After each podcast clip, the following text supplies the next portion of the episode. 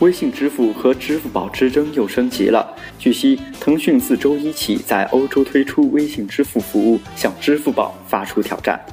作为社交媒体巨擎，微信月活跃用户超过九点三八亿。腾讯与德国电子支付公司这次的合作，将让所有的欧洲零售商都接受微信支付。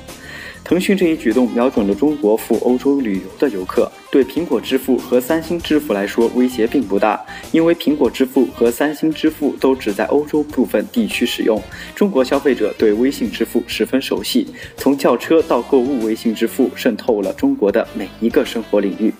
联合国世界旅游组织数据显示，二零一六年中国旅游消费支出巨大，境外消费总额达到两千六百一十亿美元。中国消费市场巨大，腾讯也迫不及待想要抓住这个机遇。但和支付宝在欧洲电子支付领域早早进军比起来，腾讯还需要紧追猛赶。早在二零一五年，支付宝就进入了欧洲，现在支付宝甚至进入了南非。腾讯称自己的月活跃用户有六亿人次，但支付宝最近发布的数据也不敢落后，支付宝活跃用户数量达四点五亿。现在，中国游客可以打开他们的微信钱包，向商家亮出付款二维码，店员会通过扫描二维码来激活整个支付过程。